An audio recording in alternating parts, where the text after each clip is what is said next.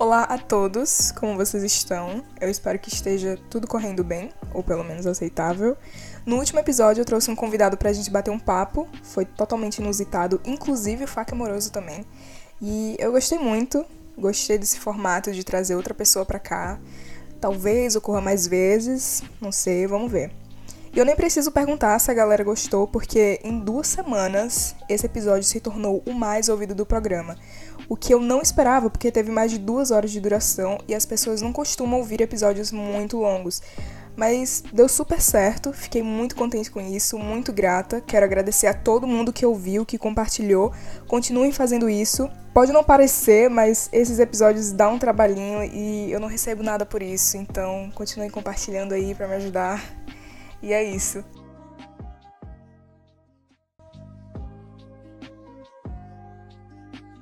Percebam que eu tô aparecendo para vocês pela segunda vez no mês, olha só. As mudanças ocorrem nas pequenas ações.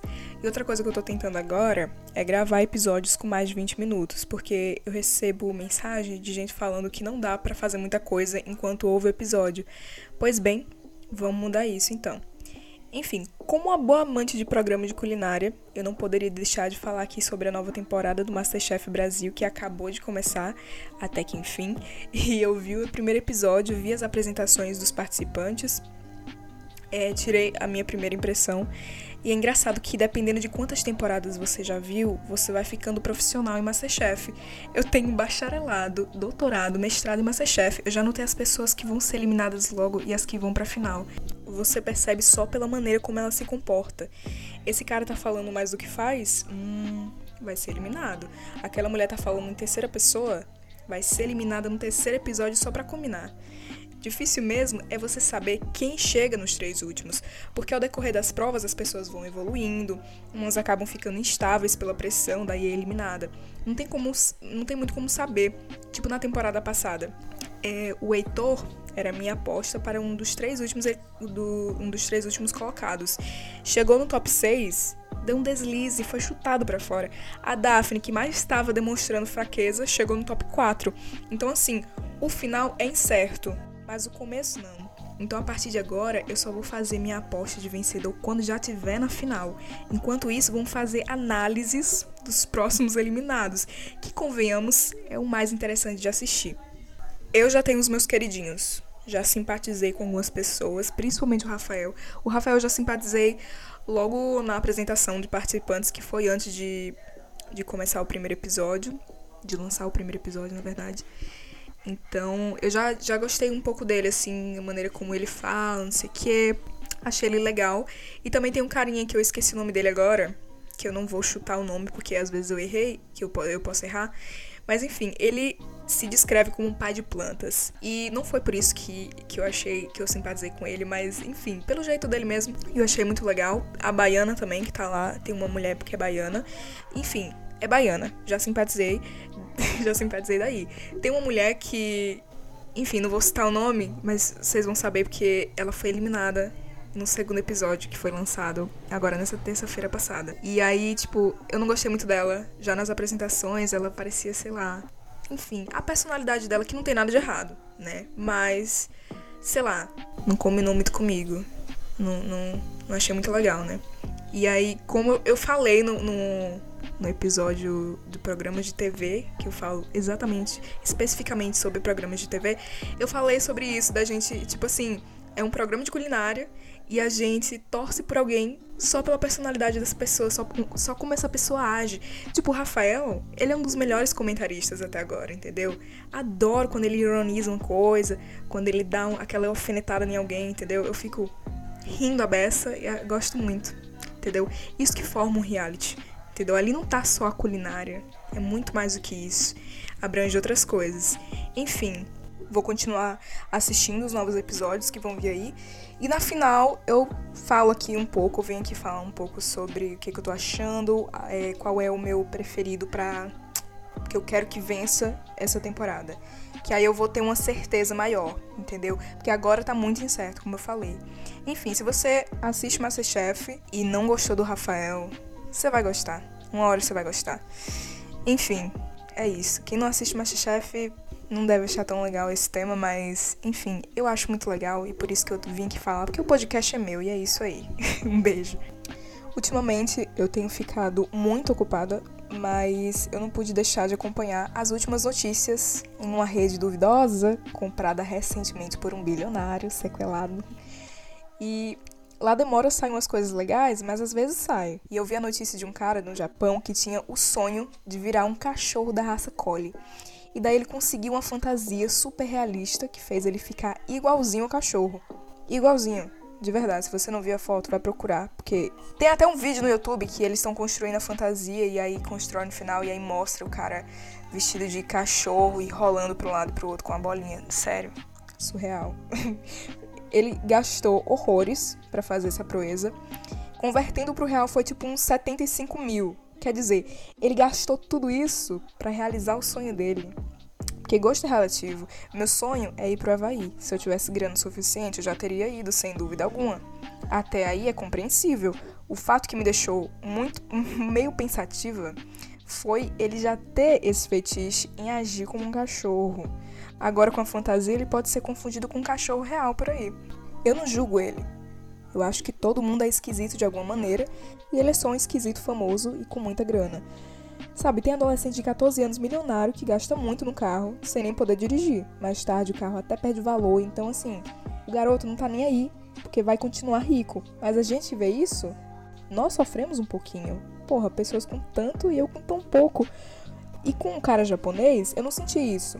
Ele gastou 75 mil como um investimento em seu sonho, entendeu? Ele gosta tanto de cachorro que se transformou em um sem parecer um caso da Deep Web. Foi uma, é, foi uma maneira totalmente saudável, eu acredito. E se torna até algo inspirador. Ele tá feliz sem se preocupar com o que a sociedade tem a dizer. E eu acabei de perceber que isso rende um ótimo roteiro de filme. Assim como todo mundo, eu penso muito sobre diversas coisas. Às vezes eu me pego pensando sobre coisas totalmente aleatórias, questionamentos existenciais, então, hum, nem se fala. Mas uma coisa que me pegou muito foi refletir sobre esse pós-pandemia que a gente tá vivendo agora. Toda essa mudança, tudo que a maioria das pessoas achavam besteira e agora faz parte dos nossos hábitos. Como sempre, passar em gel na mão em lugares públicos, achar estranho falar tão perto de pessoas. Eu acho totalmente anti-higiênico sair em público sem máscara quando a gente tá gripado, resfriado, sabe? Você vira um templo de germes, fica todo momento tossindo, coçando o nariz, espirrando, não vai nem usar uma máscara. Muita falta de respeito. Lugares fechados com muita gente. Porra, esse é o pior para mim. Dá até para fazer um quadro sobre coisas que passei a odiar pós-pandemia. Eu acho inacreditável existir pessoas que viveram em tempos difíceis e depois de tudo isso viver da mesma forma como vivia antes, sem se preocupar com nada disso. Sendo que a gente está parando para pensar agora, todos esses hábitos higiênicos deveriam ser cruciais, deveriam ser consenso para todo mundo e infelizmente não é. Falando em fim de pandemia, o que, que vocês acham de pôr as metas em dia, planejar todas as coisas que naquele tempo, em lockdown, a gente só sonhava. Eu acho que agora dá pra se ter uma noção de, é, realmente, a gente só tem uma vida, tudo é incerto e não vale a pena se prender em medos. Vai com tudo, errar, fazer merda, se machucar, porque de certa forma também significa viver, né? Também significa que você tá aqui acontecendo, mudando, sentindo.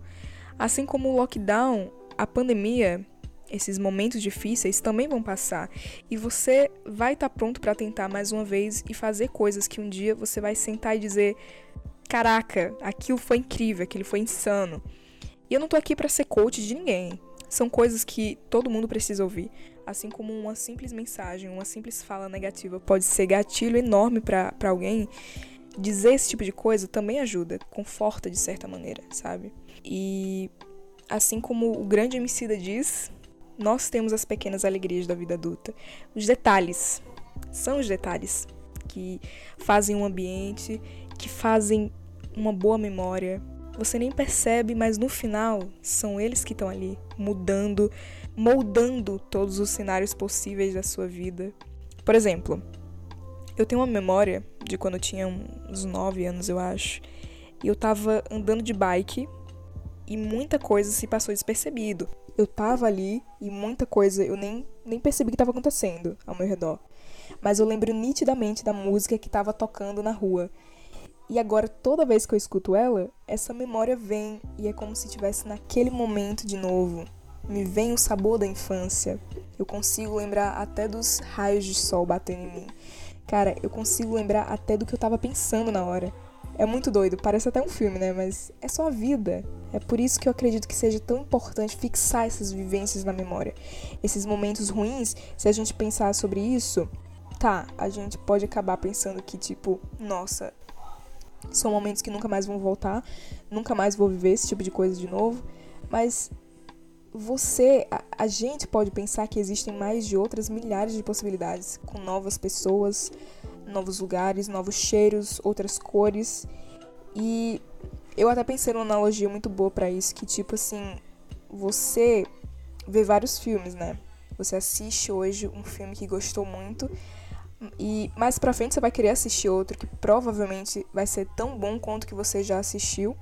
E isso nunca termina, você sempre está assistindo filmes novos, seja se emocionando, rindo, rindo. E todos esses filmes te mudam de alguma forma. Você vai estar se transformando e tendo novos olhares. E assim com as memórias. Muitas vezes você vai cair na melancolia da nostalgia. E isso é normal, mas o que realmente importa é você olhar para esse álbum de coisas passadas e querer sempre estar tá adicionando novas memórias. Ó, falei até bonito. Uma salva de palmas pra mim. Muito obrigada, muito obrigada. então, você pensar nas memórias passadas, em momentos felizes, de uma maneira não melancólica, de você pensar negativo. É obviamente que nos momentos ruins você vai. Muito provável que você vai pensar negativo nas coisas, sobre a sua vida, sobre, sobre todos os aspectos da sua vida. Mas no fundo, no fundo, você tendo essa noção de que todas as memórias acontecem, todas as memórias boas que aconteceram, elas podem ser renovadas de outras maneiras, é, de novos lugares com novas pessoas no futuro sabe? Elas vão ser renovadas, sabe? Você sempre vai estar tá criando novas memórias boas e afetivas. Assim como memórias ruins também, que não são necessariamente só ruins, né? Elas têm um lado positivo que é você aprender com elas, né?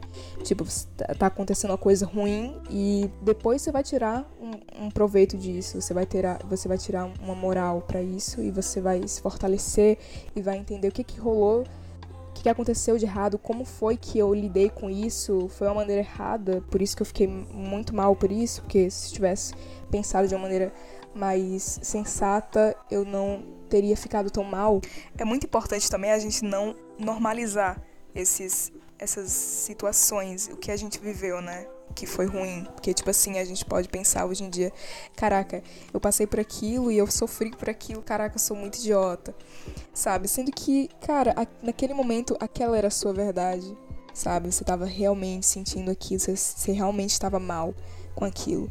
E é muito importante você respeitar a si mesmo, sabe? Porque de certa maneira você banalizar o que você sentiu é desrespeito consigo mesmo. Assim como é chato você tá passando por alguma coisa difícil e sei lá, alguém chegar em você e dizer: "Caraca, é drama isso aí. Para de fazer isso, que isso aí é drama". Sabe? Você fica muito mal. E aí no futuro você vai fazer isso, você vai falar a mesma coisa com você, sabe? Tipo, isso não é legal. E também porque, poxa, são coisas difíceis que você passou que te transformaram no que você é hoje. Então foram importantes e tem o seu peso, sabe? Tem as suas a sua os seus significados. Você pode, sei lá, ter um trauma hoje vindo do que você passou antes e que você olha para aquilo e, e banaliza e você ri daquilo, da situação, cara. Não é legal. Tem coisas que eu passei no passado que eu sofri muito e hoje em dia eu respeito isso. Tipo, eu passei realmente por isso, não foi legal. E é isso. Não tem como rir disso, não tem como, como levar isso como uma brincadeira, como uma zoeira, tipo, e pensar, caraca, eu passei por aquilo totalmente inconsequentes. Realmente, você era menos maduro do que você é hoje, mas moldou você. Talvez se você não tivesse passado por aquilo, você não seria quem você é hoje, mais maduro, mais é, mais seguro de si, ou sei lá, qualquer outra coisa que você seja hoje que foi muito importante você ter passado por aquilo no passado para você ser isso hoje, entende? Enfim, é isso. Acho muito importante a gente falar sobre isso porque são coisas é um, um, assunto, assim, um pouco delicado também, mas é um assunto muito importante de falar, porque pouca gente fala sobre isso e, na real, todo mundo passa por isso. Então, é algo realmente é, importante de, de abordar, de falar, porque vai. Todo mundo vai se identificar com isso, né? Todo mundo. Porque todo mundo tem mente, todo mundo tem sentimento, enfim. É a vida. A vida. Enfim, para finalizar, o que eu quero dizer é que memórias ruins, memórias boas, são importantes de serem lembradas, sabe? Não esquecidas tanto as memórias boas que vão te trazer uma recordação, que vão te, te levar para um momento bom, um momento gostoso, onde você estava se divertindo, onde você estava rindo, ou onde você estava comemorando, onde você estava só vivendo, sabe? É, é muito, muito bom de você lembrar. E os momentos ruins que vão te trazer essa sensação de, de alívio, eu acho. Eu sinto alívio de pensar, de lembrar de uma, de uma memória ruim que eu vivi, um momento ruim em que eu vivi e pensar, caraca, eu passei por isso e tô aqui hoje. Tô mais forte, tô mais segura de mim. Enfim, tô pronta para mais outro caldo da vida, né? Eu acho que é isso, a gente a gente lembrar dos momentos ruins como tipo, eu passei por isso, eu sou foda e eu tô pronto para outra. É isso. Seguimos a luta. É. Bom. É isso. Acho que é isso. Memórias. Memórias, memórias. Eu acho que eu vou fazer um poema sobre isso. Memórias. Eu briso muito nessa, nessas ideias porque eu acho muito legal. Porque se trata não só de mim, não só da minha pessoa, não só do que eu penso, não só da vida, mas de um todo, sabe? Se trata de outras pessoas, porque eu sei que o que eu tô pensando ou que eu tô passando, outras pessoas também vão pensar, outras pessoas também vão passar. É muito doido isso. Eu sei que quem vai estar tá escutando vai pensar, caraca, isso é verdade. E, e é muito legal poder bater esse papo e falar uma coisa que sobre uma coisa que eu sei que, que vai agregar de alguma maneira na vida de quem vai estar tá ouvindo. E aí alguém pode se questionar: ah, mas eu não consigo lembrar de tudo que aconteceu comigo. Eu não tenho essa, essa boa memória de poder lembrar das coisas, os detalhes, dos mínimos detalhes. Eu, tam eu também não, entendeu? É uma coisa totalmente normal. A gente não vai conseguir lembrar de tudo, de todos os momentos. Eu tenho o meu gato desde que ele era um filhote de, sei lá, dois meses. E eu não lembro de todos os meses da vida dele, sabe? Ele tá perto de fazer o ano já. E eu não lembro de todos os momentos com ele. Não lembro de tudo e eu não registrei. Infelizmente, eu queria ter registrado, tipo, fazer vídeos assim, ah, faísca, dois meses. Ah, faísca, três meses. Faísca, quatro meses. Sabe? Eu queria ter feito isso. Mas não rolou e eu esqueci de muita coisa. Mas eu lembro das coisas. Entendeu? Eu lembro, eu tenho memórias específicas. Por exemplo, o, primeiro, o dia em que ele fez cocô na minha cama sabe? Eu lembro disso. Foi um momento ruim, mas foi um momento de certa forma engraçado. Foi difícil? Foi. Eu fiquei puta da vida? Sim. Mas foi um momento com o meu gato que torna tudo especial. Enfim, é, o que eu quero dizer é que você não vai lembrar de tudo, obviamente.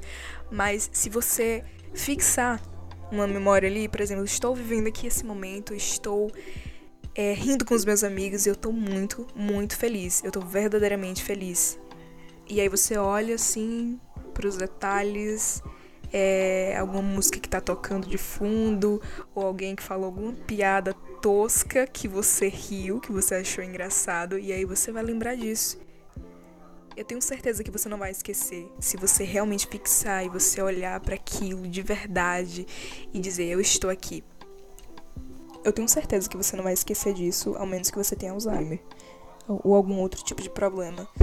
E aí você tem que ir no médico. Isso aí, tá? Mas, mas enfim, fora isso, é o que eu disse. Memórias afetivas, ruins, são importantes e são importantes de serem lembradas.